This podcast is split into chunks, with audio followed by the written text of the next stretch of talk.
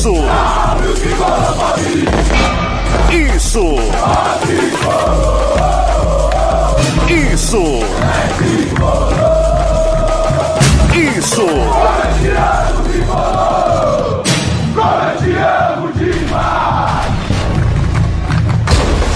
Isso é São Paulo! Isso é São Paulo!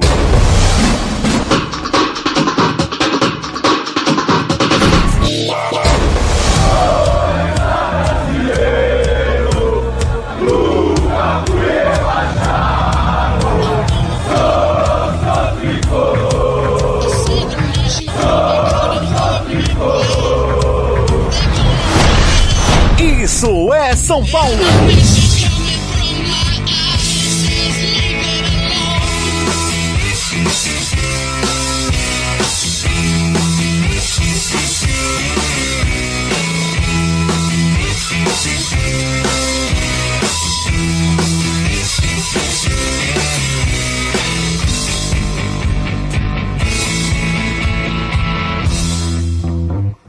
Fala aí, galera do Isso é São Paulo. Estamos abrindo a nossa edição 99. Olha só, 99 vezes esse podcast que foi ao ar. A centésima super especial vem por aí.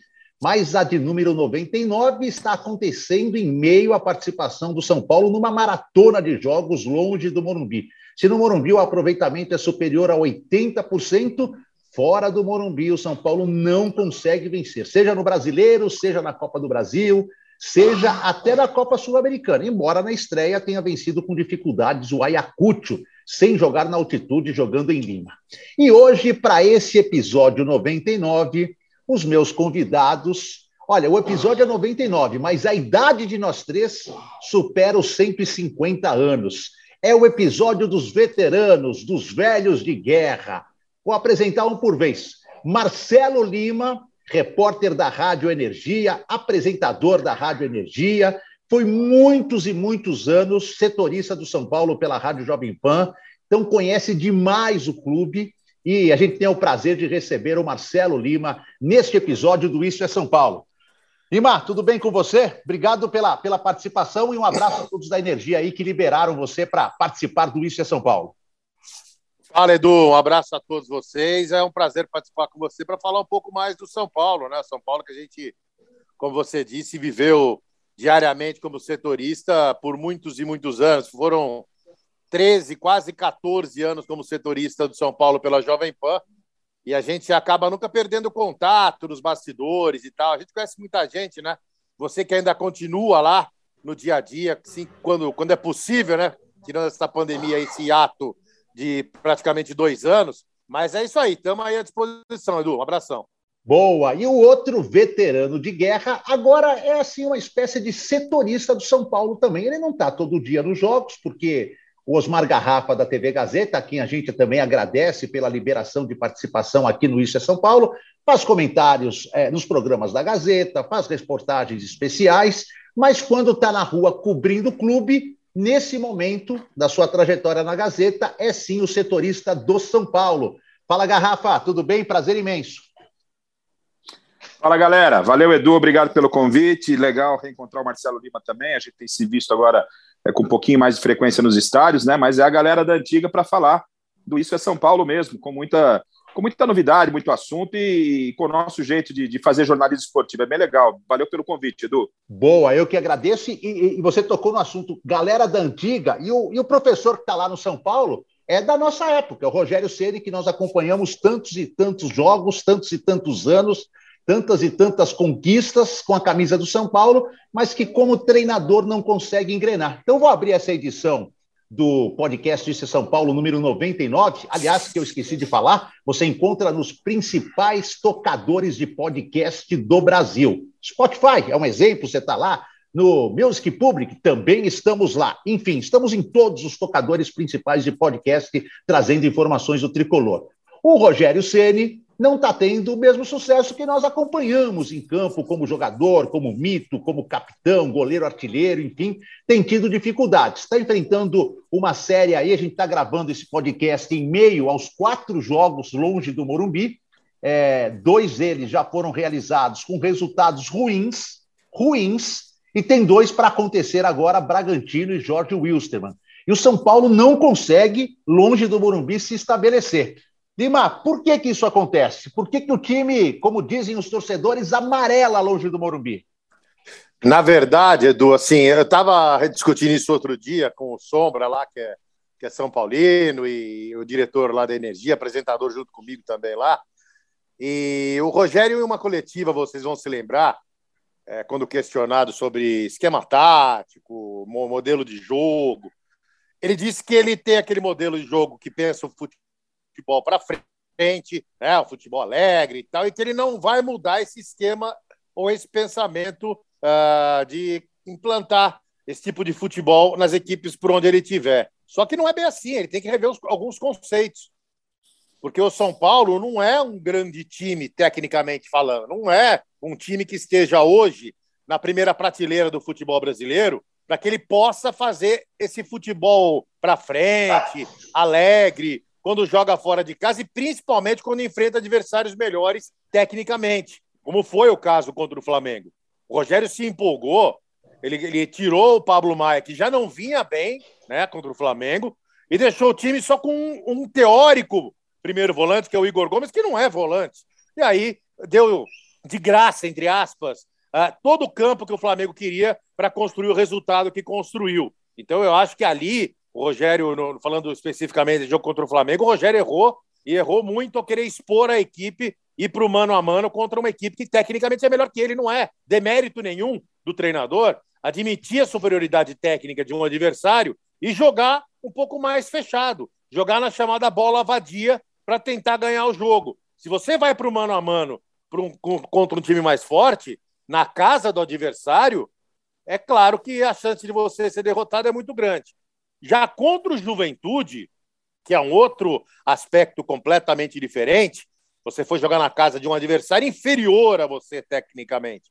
E aí a gente viu um time diferente daquele lá contra o Flamengo, porque ele vai fazendo esse rodízio para tentar não estourar o elenco, até usando de exemplo o que aconteceu ano passado com o Crespo. Eu acho que ele está se espelhando muito nisso, então ele está rodando bastante o elenco para tentar chegar até o final do ano sem muitas contusões musculares.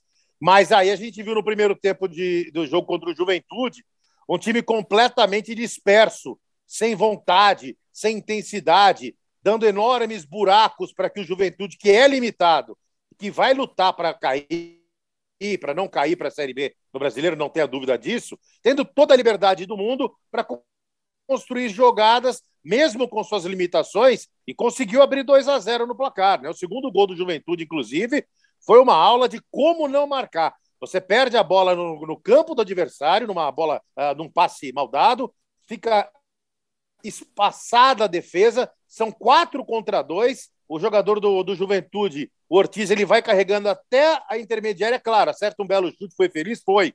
Mas ele não pode ter a liberdade que teve. Tanto é que depois, uh, na coletiva, o Rogério admitiu que o time não veio para o primeiro tempo do jogo. Foi uma coisa horrorosa. Ele mesmo entendeu que o time foi muito abaixo do que ele pensou. No segundo tempo, ele mexeu. O time também não foi uma maravilha, mas jogou o suficiente para achar, hein? Para achar um bom empate já no final do jogo, naquele pênalti que aconteceu. O Reinaldo tem um aproveitamento impressionante, né? 19 pênaltis no São Paulo, marcou 18. E aí o São Paulo saiu de lá de Caxias do Sul no lucro com esse 2 a 2 Mas o fato é que fora de casa, o Rogério ainda vai ter que se acertar, vai ter que repensar alguns conceitos que ele tem para que o time consiga ter não um rendimento mesmo em casa, que isso nenhum clube tem, mas pelo menos melhorar um pouco para que o São Paulo seja competitivo quando joga fora de casa, Edu. E aí, Garrafa, fico pensando aqui, né? É, o Marcelo falou que o São Paulo hoje está atrás de alguns times. Eu concordo plenamente, né? Pelo menos três, quatro clubes do futebol brasileiro têm elenco e condição melhor do que o São Paulo em busca de objetivos de título. Mas, é, e perder para o Flamengo, Garrafa, eu também acho que vai acontecer com, com muita gente. É difícil tirar ponto do Flamengo no Rio de Janeiro. Palmeiras é, passou sufoco, conseguiu tirar dois pontos do Flamengo no empate, mas passou sufoco. Agora, empatar com Juventude, Garrafa, aí a diferença técnica é muito grande. Então, o problema está sendo essa distância da torcida, do Morumbi, porque a gente acompanhou juntos, Garrafa, lá, jogos interessantes do São Paulo no Morumbi, semifinal de Paulista, mesmo a primeira decisão contra o Palmeiras, é muita diferença, né, Garrafa? Tudo bem que não dá para jogar tão bem fora de casa como se joga em casa com apoio da torcida, mas também não dá para ser tanta diferença assim. Ou é isso mesmo? É, esse, é, esse, é, esse é o patamar do futebol brasileiro. Joga muito bem em casa e muito mal longe de casa. O, o Edu, Marcelo e rapaziada que nos acompanha, galera que está nos acompanhando aqui, é, a gente está passando por um processo né? Lógico, estamos falando de São Paulo, mas se a gente é, abrir um pouco o leque, a gente olha que camisa hoje não ganha mais jogo. Camisa não ganha mais jogo. Você, se a gente pegar a relação do, dos times, as camisas que estão na Série B, são camisas gloriosas e vitoriosas. Botafogo, Cruzeiro que já está é, é fincando raiz na Série B, Grêmio chegando agora, só para citar esses três, tá? E outros tantos que passaram por lá. Então, quando a gente vê é, que a, a, um, um, time grande, de uma camisa grande, pega um time inexpressivo, a gente ainda tem aquela cultura de que não, que é obrigado a ganhar aqui lá, e não é mais assim. O Rogério deu uma explicação ontem na entrevista coletiva, projetando inclusive o jogo contra o Bragantino, e ele fala: Bragantino que não é Bragantino, que é Red Bull, que é a empresa, é uma equipe estruturada que investiu é, uma quantia extremamente alta na montagem milhões, de Garrafa, 150 é? milhões. Algo que o São Paulo então, pagaria pegar, um quarto da dívida você... dele, com 150 milhões, Garrafa. É, é, é, é isso, aí, aí que está o grande problema. E a gente continua fazendo, e o torcedor também fazendo, e faz parte do negócio, a gente continua fazendo avaliação pelas camisas. É São Paulo e Bragantino. Como é que São Paulo vai, não vai ganhar do Bragantino? Como é que o Bragantino é, pode ter uma melhor colocação que o São Paulo no Campeonato Brasileiro, numa Libertadores, num Campeonato Paulista? Como é a cobrança ainda é feita assim? Por nós da mídia e também pelos torcedores. Então, esse processo de transição não está muito, muito ajustado na cabeça de todo mundo. Outra, outro, outro ponto importante. É, o Abel estava reclamando, e, e, essa é uma reclamação geral, principalmente dos técnicos que vêm de fora. Ah, o calendário. Gente, o calendário está aí, é um calendário apertado, são no mínimo três competições, então não adianta mais montar, como se montava no passado, um elenco com 23, 25 jogadores um time grande, para ser autossuficiente, tem que ter um elenco no mínimo de 30 jogadores para você disputar essas competições. Ou então você vai ser técnico do Mirassol, que não tem calendário. E aí entra todo o problema do aspecto financeiro. Então, esse é um cenário colocado. Aí vem a cobrança em cima do trabalho do Rogério, que foi exatamente o que você fez. Ah, o São Paulo fora de casa. Mas se você avaliar esse início de trabalho do Rogério, com problemas de Covid, não teve condição de treinar todo o elenco, não teve uma pré-temporada, fez um bom campeonato paulista, pode ter perdido a decisão num detalhe, em alguns erros do próprio Rogério, que apesar de ser um técnico novo, se você olha para o currículo dele, já é um currículo vencedor, querendo ou não, ele já tem um carimbo de campeão brasileiro, além das conquistas que teve no Nordeste, com Fortaleza, um início de trabalho ruim com, com, com o Cruzeiro, mas o Rogério está fazendo é, uma nota 10? Lógico que não, mas uma nota 6, com algumas deficiências, com algumas mudanças de filosofia que eu concordo com o Marcelo que ele precisa ter, e parece que ele está fazendo um pouco do que dá para fazer, não dá para fazer mais do que ele está fazendo com esse São Paulo, não, viu, Edu? E o problema, Garrafa e Marcelo, que eu vejo é o seguinte: falta regularidade também para alguns jogadores, né? Você vê, o, vou citar até em comparação ao jogo do Juventude. É, Caleri, vem vindo bem, vem vindo bem, fazendo gols, mesmo lá, perdeu do Flamengo, mas o gol foi dele, outro dia fez três, tudo mais contra o Atlético, mas o próprio jogador vai para um jogo contra o Juventude e some de campo, some de campo. Luciano, torcida fica pedindo toda hora, Luciano, Luciano para cá, ele começa no banco, Morumbi no primeiro tempo já pede Luciano para lá, só que o Luciano não tem abraçado as, as, oportunidades, mesmo aí tentando uma renovação de contrato e tudo mais, nada. Então, assim, além disso, além do São Paulo ser irregular, os jogadores do São Paulo têm apresentado uma irregularidade. E aí, realmente, eu concordo com você, Garrafa. Não tem técnico que faça mágica. Pode trazer Guardiola, pode fazer, fazer dupla com Klopp, com quem quiser. Se jogador não tiver regularidade, para que o time tenha regularidade, não acontece, né, Marcelo? Não, não acontece. Você bem lembrou. E aí eu vou, eu vou incluir os jovens, viu? Porque me pareceu muito claro que esses meninos que estão subindo, eu vou citar até o Pablo Maia e o Wellington, que são dois bons jogadores, mas eles têm uma personalidade, um futebol no Morumbi, diante da torcida, e eles caem muito de rendimento quando jogam fora do Morumbi, com torcida contra, principalmente quando o adversário é, é, é bom, como foi na final do Paulista contra o Palmeiras e contra o Flamengo.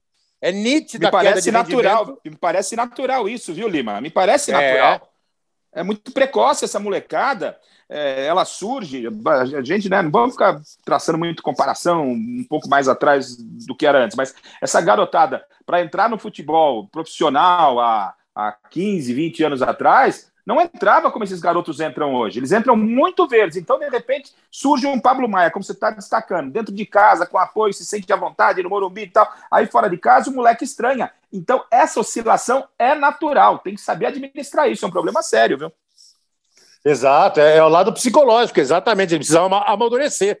O Wellington, eu vi eu, contra o Flamengo, é, algumas, pelo menos umas três jogadas que ele estava na frente ele poderia arriscar lá um contra um e ele não teve personalidade. Ele preferiu voltar, tocar para trás, retardar todo o ataque do São Paulo por duas ou três vezes, porque falta confiança para esses meninos ainda, falta amadurecimento para eles terem o mesmo rendimento em casa e fora de casa. Sem contar os veteranos que o Edu já tocou. E um que me chama muita atenção, e deve se chamar a atenção de vocês também, porque chama a atenção de todos, é o Caleri, é o Caleri não, é o Rigoni. Depois que o Crespo foi embora, o futebol do Rigani começou a definhar, definhar, definhar e sumiu. É impressionante. Aí eu, aí eu não sei, aí eu não sei, só para não perder o Rigoni, Edu, eu não ah. sei o, o que o Edu, o Edu também pensa, eu estou com o Marcelo, me causa uma estranheza muito grande, porque o Rigoni demonstrou qualidades. Ele demonstrou que é um cara que pode ser útil. E aí cabe ao treinador fazer com que esse jogador venha render. Num time onde você sente falta de velocidade de um cara que chega à frente, de um cara que vai é, para jogada individual, para quebrar uma linha, para fazer uma tabela, para arriscar um chute de longe. Você tem esse jogador no elenco, por que tão pouco aproveitado? O que será que está acontecendo? Eu não tenho essa explicação. Então, até queria. A gente já debateu isso aqui em outros episódios, né? Com outros convidados. O Rigoni, se a gente pegar a carreira dele, a carreira dele é isso que ele é no São Paulo hoje. A exceção foi o que ele foi no São Paulo com o Crespo. Tem que lembrar que o Rigoni veio como reserva do Elche, que era o 16 colocado do campeonato espanhol. O time estava brigando pelo rebaixamento. E aí ele chega, arrebenta, e a gente ficava pensando e comentando e debatendo como esse cara, fazendo esse número de gols absurdos, assistências absurdas, jogando bem, sendo considerado o melhor estrangeiro no Campeonato Brasileiro em determinado momento do ano passado, podia, não estava num time grande da Espanha, não estava pelo menos num time médio, Valência, Vídea Real, nem não vou falar de Barcelona, Real Madrid, Atlético, mas um time mediano da, da, da, da Espanha. Será que é porque foi exceção com o Crespo e que a carreira dele realmente é isso que ele está demonstrando agora no São Paulo? Eu acho que a gente só pode ter uma resposta se o Rogério colocar ele para jogar a gente vê o mau desempenho dele. É claro que a gente não está frequentando treinamento em função de pandemia e tal, a gente não vê o que acontece no treinamento e o Rogério muito escala o time pelo que os caras demonstram dentro do treinamento. Mas é, põe o cara para jogar. Tem que dar oportunidade a ele. Eu não tenho visto nas mãos do Rogério o Rigoni em campo. E aí a gente fica com essa interrogação. Imagine o torcedor, então, né? Que é mais apaixonado, claro. E aí eu levanto, Marcelo, um outro nome que a gente tem falado, assim, a gente até é difícil falar desse nome, porque há um respeito da torcida do São Paulo, pelo currículo que ele tem no clube, e ao respeito nosso, jornalistas, que acompanhamos ele nas fases mais áureas da carreira dele no São Paulo e na seleção brasileira, mas que toda vez que joga, não consegue render nada próximo ao que ele já foi, inclusive no ano passado, é, quando ele teve ótimas partidas. Marcelo, o que está acontecendo com o Miranda? Boa pergunta. Eu acho que chegou a idade, Edu. Chegou a idade chega para todos os atletas. Chama alguns... ele para o podcast, Marcelo. Chama ele para conversar com a gente aqui. oh, mas um pouco ele pode, viu? Se vier, ele dá 200 anos, hein? pois é, então. A idade chega para alguns mais cedo, pra, pra, tecnicamente falando, mas o Miranda tá, mas tá claro, tá, tá dando até pena.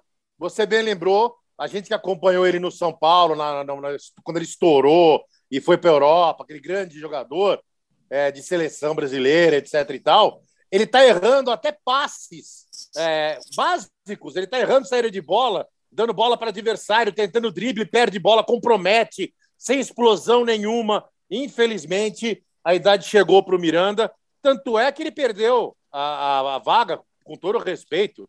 A Diego Costa é um jogador absolutamente mediano, mas ele tem explosão, né? Ele pode não sair jogando tão bem, não ser um primor, mas ele consegue, pelo menos fisicamente, se igualar aos adversários, coisa que o Miranda hoje em dia não está mais conseguindo fazer, infelizmente. E, e, aí eu fico pensando, São Paulo tem um pré-acordo com Igor Rabelo, que tudo bem, não é lá nenhum é, é, jogador de primeiro patamar do futebol brasileiro, mas é experiente, jogou no Botafogo, jogou no Galo, não é um jogador, um jogador que chega só para ficar olhando os outros jogarem, vem para brigar por posição, vem com a sua experiência para compor um sistema de zaga. E aí o Miranda provavelmente vai passar a ser a quinta opção do São Paulo para zaga. Você vai ter aí, vamos imaginar hoje, o Diego Costa titular absoluto, é, o Arboleda e o Léo. Hoje o Léo está um pouquinho na frente, mas acho que o Arboleda até pode tomar essa posição do Léo, tem feito gols e tudo mais. Aí você vai ter o Igor Rabelo e aí só, só aí o Miranda, com um, um custo-benefício alto e de repente, às vezes, nem indo para banco, ou se for para banco, não sendo a primeira opção de entrar na zaga. É complicado administrar isso, hein, Garrafa? É complicado e, e, existem algumas contratações que não só a diretoria do São Paulo, a do Corinthians também tem feito muito, aquela contratação de jogar para a galera, dar satisfação para a galera, e o São Paulo foi campeão nisso. Desde é, não, não do, do Leco lá para trás, é, trouxe Lugano quando já não dava mais, é, enfim, uma série de jogadores voltando porque tiveram passagens brilhantes pelo clube. Mas o Miranda, o Miranda, ele chegou no momento que o São Paulo precisava dar uma resposta ao seu torcedor. E muita gente, ah, Paulistinha não vale. E valeu muito o Campeonato Paulista que o São Paulo ganhou. E o Miranda acabou sendo importante na, na, naquela conquista, no meu entendimento, pela experiência que tinha. Você pode falar, ah, o São Paulo ainda continua com sérios problemas, desde a gestão do Casares, está tentando colocar ordem na casa, com o Murici, com o Rogério, mas é, o, São Paulo, ele eliminou aquela história de não ter um título. Então, aquele paulista valeu muito para o São Paulo. E talvez esse custo altíssimo que tem o Miranda pelo seu histórico e não mais pelo seu futebol, e vai ficar numa situação de realmente muito incômodo, muito constrangedora com a chegada do Igor Rabelo sendo a quinta opção, mas aí a gente dá só um, um senão, pelo menos vai, valeu pelo Paulistinha, por ter tirado o São Paulo de uma longa fila de 10 anos, querendo ou não, ninguém fala mais que o São Paulo não ganha título há 10 anos, não ganha um título expressivo, um título marcante, ok, mas tirou aquela, aquela mancha e, e, e o Miranda, de certa forma, naquele momento foi importante. É, eu concordo. Eu acho que até o ano passado ele jogou bem. É, eu não sei se ele está desmotivado, porque percebeu que não seria titular esse ano com o Rogério. Se ele não conseguiu ainda atingir um patamar físico que o leve a próximo daquilo que a gente espera dele em campo, mas assim, realmente tem não tem falhado grotescamente. Falhou lá no jogo contra o Red Bull no Paulistão, aí sim, lá ele falhou demais. Mas a gente percebe que ele não é mais o mesmo, ele não passa a confiança que sempre passou. E é uma pena, porque a gente viu recentemente um jogador do mesmo quilate, do mesmo currículo, vencedor tanto no São Paulo como fora do São Paulo e na Europa, principalmente, com seleção também, é, terminar sua passagem no São Paulo de uma maneira, assim, diria, apagada, para não falar outra coisa, que foi o Hernanes. E talvez esse processo que aconteceu com, com o Hernanes esteja para acontecer ou esteja é, acontecendo é. com o Miranda neste momento. Tomara que ele ainda bem, tenha Bem provável. Bem provável, né, Garrafa? Bem provável, né? Bem... Vai sendo encostado, encostado, não relacionado, até que chegam no acordo e, e rescinde o contrato, né? É, porque não, não tem, me parece que não tem outro caminho, porque fica claro e evidente que no jogo de, de, de quarta-feira, quando o Miranda entra em campo, ele só vai desempenhar na quinta. Porque ele está sempre atrasado, não está chegando mais, não tem a mesma pegada. e, e, o jogador com a inteligência que tem, Miranda é um cara esclarecido, sempre, não, né, um cara de uma carreira é, ímpar. O Miranda é muito provável que aconteça o que o Edu está falando aí, não sei o que o Marcelo pensa também, mas que ele entre num acordo com a diretoria, arrume um cargo aí, porque não dá mais, cara, não está dando. O, o, não, eu ia falar exatamente isso. Oi, Marcelo, pode ah, falar. Claro. Pode falar. Não, não, não, não pode falar exatamente isso. Para mim, o caminho do Miranda é exatamente igual ao do, do, do Hernandes. Ele vai chegar numa conclusão que, que não está que não tá mais conseguindo mesmo atuar no nível que a gente conhece. E, e como ele é um cara honesto e pé no chão, ele vai acabar chegando num acordo com o São Paulo, abrir mão do que ele teria mais para frente, receber só até determinado momento e vai, e vai rescindir contrato. Eu acho que vai acabar acontecendo isso mais cedo ou mais tarde. E, e é tão difícil para a gente que acompanhou é, Hernanes, Miranda, o próprio Lugano, lembrado pelo Garrafa agora, num, num nível de futebol gigantesco, ver é, que talvez, ou por uma vontade extrema do clube em, em trazer esses ídolos pensando em conquistas passadas que elas aconteçam agora no presente? Ou talvez até pelo próprio atleta achando que com tudo que ele conhece do clube, ele pode ainda acrescentar um pouco de tempo ao seu futebol, ver terminando apagado ou nessa condição de desconfiança, tudo mais. Esses caras são ídolos máximos dos últimos 15, 20 anos da torcida do São Paulo. Mas, enfim, são sete reforços, e eu vou fazer uma coisa aqui que a gente não fez esse ano ainda com esses jogadores, vou aproveitar a experiência de vocês dois. Vou falar reforço por reforço, e aí bem claro, bem simples e bem objetivo. Está devendo, há esperança, ou esse chegou e logo vai acertar, são os três termos que vocês podem usar. Vou começar por ordem de contratação ali, basicamente. Alisson, jogador que veio do Grêmio. Marcelo. Ah, tá, tá, tá indo, tá, tá correspondendo, viu, Edu? Tá, tô, me surpreendeu até, achei que não seria não seria lá dos melhores, mas está correspondendo. E você, Garrafa? Pode corresponder mais, ainda acredito neles. Eu também sigo com, com a intermediária. Acho que vai, vai dar jogo ainda no São Paulo, vai ser útil, mas já apresentou mais no Grêmio, no Cruzeiro e em outras equipes. Vou lá para o Sul ainda. Patrick, que veio do Inter, era craque no Inter, era titular absoluto. Garrafa. É, esse precisa pôr no avião e trazer para São Paulo, que não chegou ainda. Lima. Esse aí precisa tirar o físico de Walter, voltar o físico do Patrick do Inter para aí poder render alguma coisa. Por enquanto, concordo com o Garrafa, ainda está lá em Porto Alegre. Está devendo muito, eu esperava muito do Patrick. Aliás, para mim, o Patrick está é, tá sendo uma decepção parecida com a do Benítez no ano passado. Eu apostava muito no Benítez, ele me decepcionou. Eu espero que o Patrick ainda consiga dar a volta por cima, mas por enquanto é pouco tempo, quatro meses, mas está devendo. É, Jandrei, goleiro que hoje é titular absoluto de Rogério Ceni. E aí, Lima? O Jandrei acho que vai render mais, vai crescer mais, mas provou que hoje tem que ser o titular mesmo. Rafa? É, hoje é o titular, mas entendo que o, pelo nível de goleiro que o São Paulo teve, está devendo. É, eu, eu só acho assim: se o gol que ele tomou contra o Juventude, que ele estava mal colocado, ou um pouco adiantado, mas mal colocado não, porque eu não sou especialista em goleiro, mas adiantado, é o Volpe que está no gol e toma esse gol, as críticas seriam gigantescas. É. Gigantescas. É. É, eu acho que também, é, por ser do mesmo nível do Volpe, para mim, ele está em evolução, mas acho que ainda não dá para ser considerado, na minha opinião, dono da posição. Acho que se ele der uma vacilada, o Volpe volta. É, não daria meu cachorro, não daria meu cachorro para ele segurar. Boa. é, esse para mim era a contratação que das primeiras que o São Paulo, esse que eu vou falar agora, que o São Paulo tipo assim, todo mundo queria, lembra até um pouco o Pablo e veio do mesmo time, né? Todo mundo queria futebol brasileiro, o Inter, o Flamengo tinha falado tal. Uh, Nicão, e aí, garrafa? É, o São Paulo contratou o Nicão do Atlético e trouxe o Nicão da Ponte. Está devendo. Não jogou absolutamente nada até agora. Lima. Está devendo, não contrataria. E para mim é uma enorme chance da torcida no futuro chamar de Micão. Nossa, Lima é. pega pesado. Micão é ótimo.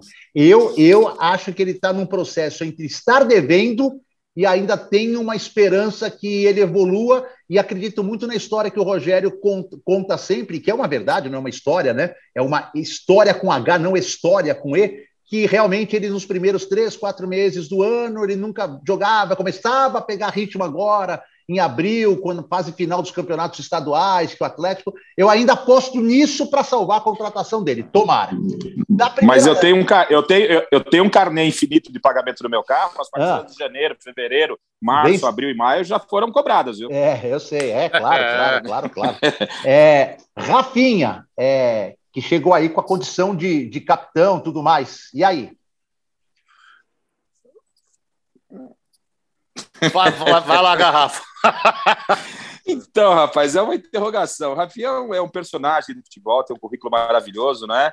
É, ele, ele, tá, ele me parece uma peça importante para o time, mas acho que pode render mais. Pode render mais. Ele, ele não precisa ser o Rafinha da Europa, podia ser o Rafinha de quando ele chegou no Flamengo. Mas acho que ele tem sido peça útil, sim, tem correspondido. Tem, tem, é uma das melhores contratações que veio até agora, mesmo sem jogar tudo que eu espero. É, o Rafinha está sendo importante no vestiário, está exercendo a liderança que o Rogério esperava dele lá junto ao elenco, mas ele tem que dar uma baixada de bola aí, porque está parecendo muito nervoso, meio desequilibrado nos clássicos grandes, jogos grandes. Já foi expulso aí contra Palmeiras, foi, quase foi expulso contra Flamengo. É, tem que dar uma baixada de bola, porque não adianta você ser líder no dia a dia e chega no campo da chilique, né? É, o meu senão do Rafinha é que ele não consegue ter uma sequência, ou, ou por vontade dele, ou, ou, ou, por não vontade dele, né? Porque o Rogério acha que ele só pode jogar uma vez por semana, ou porque realmente é uma realidade física, ele só aguenta um jogo por semana. Porque aí acho que existe a maior diferença em, nas posições entre o substituto. O Rafinha, para mim, ainda, mesmo não jogando bem no São Paulo, está bem acima do Igor Vinícius e mesmo do menino Moreira, aí, que é muito novo também, não dá para a gente fazer uma avaliação. É, eu, vou, eu vou pular o que chegou entre essa leva inicial e o último. Vou primeiro para o André Anderson, que jogou duas partidas. Acho que não sei nem se dá para a gente avaliar ele. Alguém quer avaliar alguma coisa do André Anderson ou não? Vamos deixar ele quietinho, né? É, vamos esperar. É, né? Ainda está muito cedo, é muito cedo. E aí eu deixo por último, e eu só deixei por último porque eu sei que algum de vocês vai fazer alguma brincadeira. O Colorado, o Andrés Colorado. Não vale falar da cerveja de Ribeirão Preto, por favor, gente. e do Chapolin, vale? Foi, foi, foi o que me veio na cabeça. A cerveja, eu fui, eu fui mais pragmático e o Lima foi mais criativo, né? Mas acho que tá por aí, viu? E é, o, Rogério fez, o, Rogério fez, muitos elogios a ele, um jogador de, que joga de cabeça erguida, que sai tocando. Até agora eu não vi nada disso no, no, no rapaz, sinceramente. Eu, eu, até gostei daquele jogo que ele entrou, Garrafa. A gente estava junto lá do Água Santa, naquela segunda-feira de carnaval. É, ele até no segundo é. tempo entrou, mostrou ali uma qualidade, ser rápido, mas não teve sequência, né? Não sei. Tem um jogador é. desse precisa de sequência para para jogar. É mais ou menos o que está acontecendo aí com o Gabriel Neves, né? O cara não joga, a gente não sabe se ele é bom, se ele é ruim, se valeu a expectativa, não valeu, enfim. Não, o, Gabriel tira, o Gabriel tinha que tirar o bigode, para começar. Tira o bigode e vamos ver se muda a fase, o astral. ele não tem, ele tem cara de tudo. De mariachi, do que for, menos de jogador de futebol, né? Oh, meu Deus do céu. O, o, o Gabriel Neves, ele. O Gabriel Neves, ele parece aqueles atores de filme de detetive norte-americano. Tô falando aí, ó. Meu é. Deus, é. meu Deus. O Gabriel Neves e essa história do bigode tá me lembrando aquele quadro do CT que a seleção norte-americana autografou na Copa de 2014, estava encostado num canto lá, e que a gente. Isso é coisa falando... sua. Não, a gente ficou falando para a assessoria. Vocês têm que tratar bem esse quadro, vocês largam em qualquer canto. Enquanto vocês não tratarem bem esse quadro, não puserem numa moldura na parede, são Paulo não vai ganhar nada. Os caras achavam que era brincadeira e foram passando os anos 14, 15, 16. São Paulo não ganhava nada. Aí finalmente deram um tapa no quadro. São Paulo já ganhou o Campeonato Paulista. Acho que é a história do bigode aí que o Garrafa levantou. Tira o bigode Pode e vamos embora. Bem, estamos chegando no finalzinho. Temos mais aqui cinco minutos de gravação. Então vamos falar rapidinho do material esportivo. É, aconteceu ontem uma cena, é, ontem eu digo, porque nós estamos gravando esse, esse podcast pós-jogo Juventude. Uma cena que é, no mínimo, estranha para não, não falar outra coisa, para não usar outro termo que possa magoar alguém. Ah. Como é que um time como São Paulo, com um contrato com uma patrocinadora forte como a Adidas, permite que o seu principal astro, porque de todos os atletas em campo, o Rogério ainda é no banco, o seu principal astro, mais focado, mais falado, o mais visado pelas câmeras, me apareça treinando o time, orientando o time com uma calça da antiga patrocinadora Under Armour, que saiu brigada do São Paulo. Aí a gente foi atrás, correr atrás, ah, porque ah, tem um problema, a Adidas não cede material, as calças de comissão técnica da Adidas, é, elas não servem no Rogério, aí ele tinha essa guardada da primeira passagem. Ah, hum, mas assim, então não entra, vai com uma calça social, vai com uma jeans, vai com outra calça, vai colocar da Under Armour, será que foi para cutucar? Será que foi sem querer? Enfim, vai, Lima, o que, que você acha de tudo isso? Eu acho, a gente conhecendo o Rogério desde que conhece, Edu, é impossível que tenha sido sem querer. Alguma coisa tem, isso aí para mim é, é, claro, porque o São Paulo, a gente sabe, não vive uma situação das melhores, mas também não chega ao nível várzea. Porque até a várzea é mais organizada. Na várzea tem um uniforme bonitinho lá, que você consegue. Não tem essa do cara jogar com o meião de, uma marca, a calção de outro, a camisa do time de outra, não tem essa. Então, para mim é claro que existe alguma coisa por trás disso, porque foi como você disse, pô, se não tem material uh, de agasalho, calça de agasalho para o Rogério da Adidas, ele poderia usar como usa em vários e vários jogos, a gente vê, ou a calça social, em que ele até parece cobrador de ônibus, né? Calça social, aquela camisa, gerente do mapping, alguma coisa desse jeito, ou uma calça jeans. Isso é óbvio. Agora, a partir do momento que ele vai e me coloca uma calça da Under Armour, como você disse, saiu com rusgas do São Paulo. A gente sabe que a Adidas está lá num processo com o São Paulo que não é dos mais interessantes também, né? Então, deixa para gente a impressão, a gente que conhece ali os bastidores e conhece bem o Ceni, que ele jamais faria isso profissional do jeito que ele é, sem a anuência da diretoria ou até mesmo a pedido de alguém lá de dentro. E aí tem que ser alguém alto para fazer uma coisa dessas, porque parece para mim claramente um assinte, uma afronta ao atual patrocinador de material esportivo, o Edu. Ô, Garrafa, é o seguinte: vamos imaginar, assim, eu até vou fazer um advogado do diabo aqui. Vamos imaginar que o Rogério falou: ó, hoje eu não tô legal para vestir uma calça apertada Adidas e acho que calça social com esse jaqueta esportivo de São Paulo vai me deixar ridículo na imagem da TV. Vou com essa calça de treino da Under Armour. A gente já viu isso no futebol e não foi uma vez nem duas, Garrafa. Pega ali aquela fita crepe maravilhosa, aquela fita é, que, que esconde, passa em cima da marca e vamos embora, ninguém ia saber que é da Under Armour. Ia achar estranho ali, uma fita na, no uniforme, mas ninguém ia levantar o nome da patrocinadora. Tem coisa aí, Garrafa? Então, vocês dois levantaram aí todas as possibilidades e, e todas as soluções para o caso. Né? Então, eu não, vou, eu não vou dizer exatamente o que aconteceu, o que eu posso avaliar é que é um tremendo amadorismo. Se foi por esquecimento, se foi por incapacidade, se foi para dar um recado ao atual fornecedor, se o Rogério se submeteu a também mandar esse recado, se ele tinha consciência. Um time da grandeza do São Paulo, da grandeza do São Paulo, o São Paulo que sempre foi aquele clube que lavava sua roupa internamente, nos bastidores tal, você ficar externando todos os seus problemas. É de um amadorismo que não cabe ao tamanho do São Paulo, independente de qual motivo tenha sido. Para dar recado para o novo fornecedor, por esquecimento, por incapacidade, por distração. Um clube do tamanho do São Paulo, quando o Rogério vem para a coletiva e cita o Red Bull Bragantino como uma equipe estruturada, o São Paulo tinha que olhar pelo menos para a calça do seu treinador, né? Boa. Meninos, olha, não tenho como agradecê-los. Que bate-papo legal. Aí é muita experiência junto de todos nós, né? Mas de vocês principalmente. Garrafa, ah, beijo no seu coração. Obrigado pela participação aqui no Isso é São Paulo. Espero poder contar com você mais vezes por aqui. Estamos por aqui, é bom, porque isso aqui a gente faz na cama deitado, pode fazer. É, exatamente. Aquelas, aquelas, aquelas, camisetas, aquelas camisetas de política lá, que não precisa mostrar para ninguém. Tá, então, pode chamar quando quiser, Edu. E o âncora ajuda, né, Lima? O âncora ajuda. Né? Opa, né? claro, pô. Lima. Vamos fazer qualquer dia um podcast só para contar as palhaçadas da época. Aí isso vai dar sucesso. Aí, aí vai aí dar vai. Aí vai dar o jeito. Lima, beijo no coração também. Obrigado, Lima. Valeu, Edu, que eu agradeço. Prazer falar com você, com o Garrafa. E agora que essa pandemia, graças a Deus, está dando uma, uma trégua, vamos ver se a gente marca para bater uma resenha, tomar uma cerveja e botar o papo em dia, que faz muito tempo que a gente não faz isso também. Valeu. A gente vai juntar um dia, quando a gente parar, nós três, vamos juntar nós três, e mais uns dois ou três parceiros nossos, vamos fazer um podcast, podcast na mesa de um bar e só vamos contar a história. Vai Nossa ser difícil senhora. administrar isso, mas depois que der Ixi. resultado, vai ser sucesso no Brasil inteiro, não só direcionado vai mesmo. Boa, galera. Grande abraço. Ponto final na edição número 99 do Isso é São Paulo. Voltaremos a qualquer momento com a nossa edição centenária, a centésima. Valeu, galera.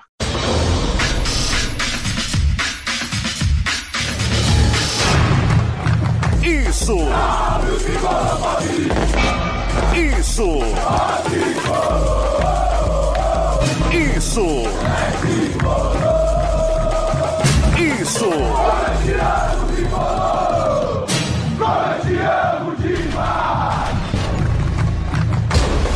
Isso é São Paulo! Isso é São Paulo!